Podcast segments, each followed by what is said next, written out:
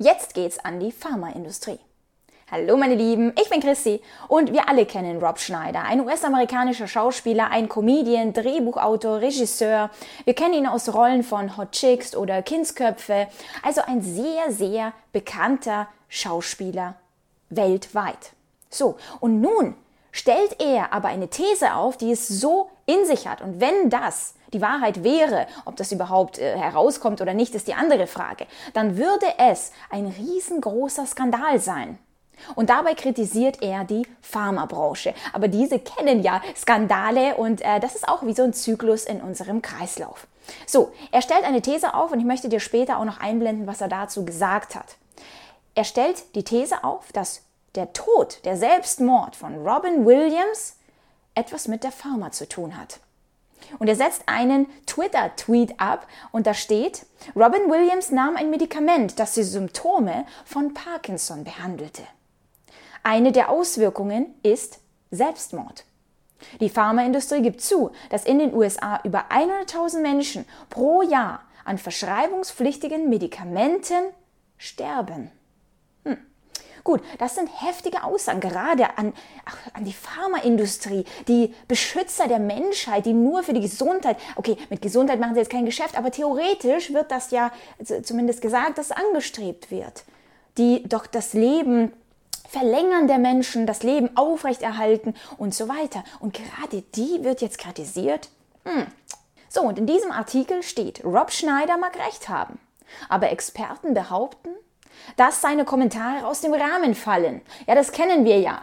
Kritik, ja, negative Kommentare, eigene Meinungen die fallen nun mal aus dem Rahmen, haben nichts damit zu tun und verwiesen auf eine Studie aus dem Jahr 2001, die an der Harvard Medical School durchgeführt wurde und herausfand, dass Menschen mit Parkinson eine zehnmal geringere Wahrscheinlichkeit haben, Selbstmord zu begehen. Hm, okay, haben Sie da ein Medikament dazu getestet? Weil eigentlich ging es doch um das Medikament und diese Krankheit. Aber gut, anscheinend äh, ging es denen nur um diese Krankheit. Plus natürlich möchte ich dazu sagen und auch auf ältere Videos von mir verweisen, wo es um Studien und Statistiken geht. Und Dabei musst du dir vorstellen, wer hat oder fragen, wer hat diese Studie durchgeführt? Denn äh, wenn diese in Auftrag gegeben wurde von demjenigen, der ein Medikament herausgebracht hat, um ein bestimmtes Ergebnis mit dieser Studie zu erzielen. Und wenn du es nicht erzielst, wird es nicht veröffentlicht. Wenn du es erzielst, wird es veröffentlicht. Plus natürlich, wer wurde in diese, bei dieser Studie überhaupt getestet? Waren es ältere Menschen, jüngere Menschen und so weiter? In welcher Verfassung waren sie? Konnten sie vielleicht ein Medikament besser vertragen als eine andere Gruppe, die dabei vielleicht gar nicht getestet wurde?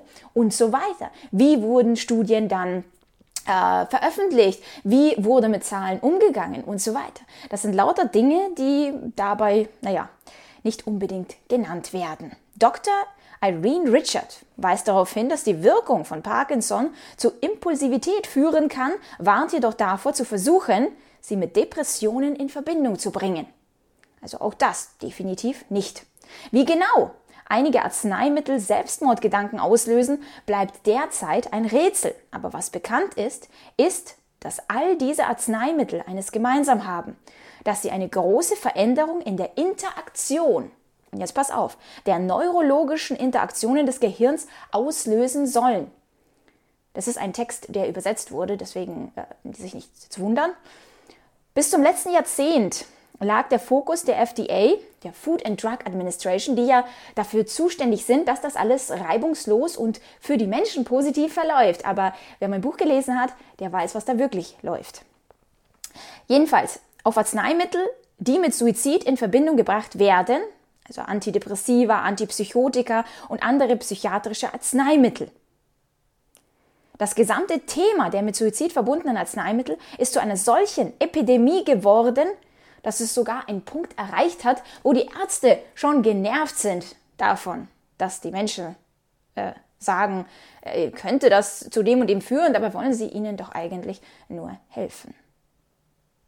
Ja, und hier wird auf eines der Medikamente zur Behandlung der Parkinson-Krankheit angesprochen, das eben auch Robin Williams genommen hat.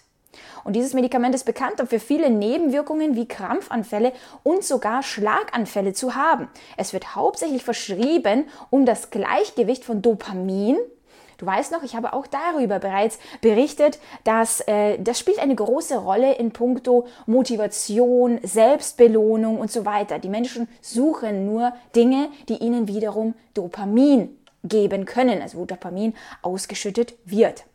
So, im Gehirn wiederherzustellen und das Wachstum bestimmter Hormone wie Prolaktin zu verhindern. Ja, das ist das Hormon, das die Milchproduktion nach der Geburt anregt. So. Laut medicinenet.com können neben Depressionen einige andere Nebenwirkungen, Verwirrungen und Halluzinationen umfassen. Davon abgesehen ist es sehr wahrscheinlich, dass der Selbstmord von Robin Williams durch ein bestimmtes Medikament ausgelöst wurde. Und das behauptet jetzt Rob Schneider. Und ich möchte dir hier den genauen Kontext, ähm, wie was er zu der Pharmabranche gesagt hat, mal auch noch aus einem Interview rausschneiden und dir hier einfügen. When all this came down on me, which was, you know, with the pharmaceutical business, it's like it's so powerful. This is all the stuff that I learned after. After that was that they spend upwards in a non-election year 85% of all spending for television, the internet, which is now bigger than it was 10 years ago, eight up to 85% in a non-election year is big pharma. Yeah. It is only other one other country that allows, you know, direct to consumer drug ads. Yeah. So there's a gigantic amount. So, and if you take a look, and what was really uh, interesting in California and then nationally was the biggest donors for every state legislator, every state legislator, and then federal, and then Congress and Senate, you realize the tentacles and what pharma is. Pharma is the legal drug cartel. They are. And they've managed to figure out a system of just like, this is just collateral damage for them. It's the cost of doing business. Children dying, people dying. It's like, they'll just pay it off. Also er spricht in dem Zusammenhang mit dieser Branche von einem legalen Drogenkartell. Das so sozusagen Drogen in Form von einer schöneren Bezeichnung an die Kunden liefern darf, ganz legal gesehen. Ich möchte, ich habe diese Aussage extra oder dieses Video gemacht, weil ich erst kürzlich ein Video dazu gemacht habe von einem ebenfalls Schauspieler, dem Woody, der genauso diese Branche jetzt zerlegt. Und die Frage ist einfach, wann lernen wir daraus? Denn du musst dir so vorstellen, in meinem Buch, da habe ich ganz, ganz viel darüber gesprochen. Skandale in jeglicher Branche. Und da ist eben die Frage, wenn du diesen Zusammenhang siehst, verstehst du es oder sagst du nur, dass du es verstehst? Der Chris, einer der besten Coaches, die du wahrscheinlich jemals irgendwo sehen wirst, sagt immer, es gibt einen großen Unterschied zwischen verstehen und wirklich verstehen. Sehr viele Menschen sagen, ja klar, habe ich verstanden, kenne ich schon, weiß ich schon und so weiter. Und dann erlebst du sie, wie sie im selben Moment genau dasselbe wieder machen. Sie sagen, ja, ja, ich habe die Information, ich weiß, dass beispielsweise eine bestimmte äh, Restaurantkette sehr schlecht ist, sehr schädlich für uns und so weiter. Und am nächsten Tag siehst du ihn, wie er dort wieder diniert. Zum Beispiel. Nur ein Beispiel. Und du denkst dir so, du hast es nicht verstanden. Du hast dir das Wissen eingeeignet, aber verstanden hast du es nicht. Denn Verstehen setzt voraus, dass du es auch umsetzt danach. Weil kein gesunder Menschenverstand würde etwas verstehen und gleichzeitig komplett dagegen handeln. Das ist, ähm, ja, das, das bedeutet, das kann nicht sein, dass du es verstehst, sondern du hast das Wissen darüber, hm, du kennst es, aber du verstehst es nicht wirklich.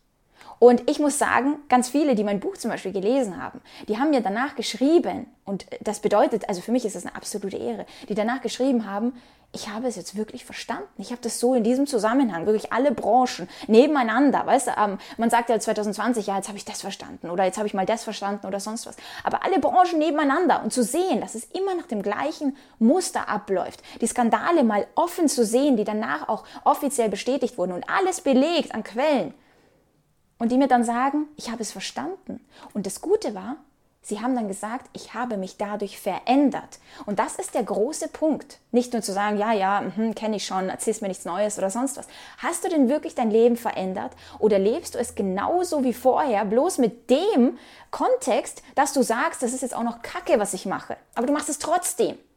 Deswegen sage ich ja bei sehr vielen Videos, schau, dass du einfach dein Leben in diesem Punkt veränderst. Wir müssen schauen, dass wir von, diesen, von dieser schwachen Gesellschaft, die jetzt alles mit sich machen lässt, zu einer starken Gesellschaft werden. Diese starke Gesellschaft trifft Entscheidungen, nimmt Verantwortung für etwas, ja, regelt die eigenen Dinge, um anderen wiederum helfen zu können. Und deswegen sage ich, das was ich hier mache, das mache ich eigentlich nur aus diesem Grund, weil ich den Menschen etwas zeigen möchte und sie dadurch zu einer Veränderung motivieren möchte. Denn wenn du etwas verändern möchtest, es gibt ja immer so diese Klassiker, die dann sagen, ja, mm, wir müssen jetzt das und das verändern, wir müssen jetzt ähm, irgendeinen Aufstand machen oder sonst was und dann ist alles sozusagen anders. Würde sich jeder Einzelne in seinem kleinen Einflussbereich verändern, dann glaube mir, würde sich das gesamte System verändern. Denn du steuerst mit jeglichen Dingen, was du konsumierst, was du machst, ja, wenn die Leute ihr Geld einfach liegen lassen, nichts machen, zum Beispiel, jetzt rein dieser Finanzbereich, die lassen es liegen, machen nichts damit, werden immer wieder enteignet, Inflation und so weiter, meckern, dass das alles eben doof ist und so. Und es wird immer wieder gemacht, weil keiner macht was dagegen. Keiner sagt, okay, ich mache das auch. Ich nutze die positiven Dinge in unserem System. Ich gehe gegen das System sozusagen vor, weil für den Durchschnitt, für die Mehrheit sind diese positiven Dinge nicht, nicht vorgesehen. Ja? Wenn es jeder macht, geht ja gar nicht. Ja? Und deswegen mach es. Nutze das Positive, damit das Negative weniger wird. Oder genauso jetzt gerade dieser Pharmabereich. Frag dich einfach selber, wie abhängig bist du eigentlich davon? Und hast du dich informiert über andere Dinge? Oder ist es einfach, es ist halt so. Es ist so, wie es ist. Mehr will ich gar nicht wissen. Aber Leute, so viele Informationen, die seit 2020 du vielleicht bekommen hast, vielleicht hast du davor überhaupt nicht über den Tellerrand geschaut.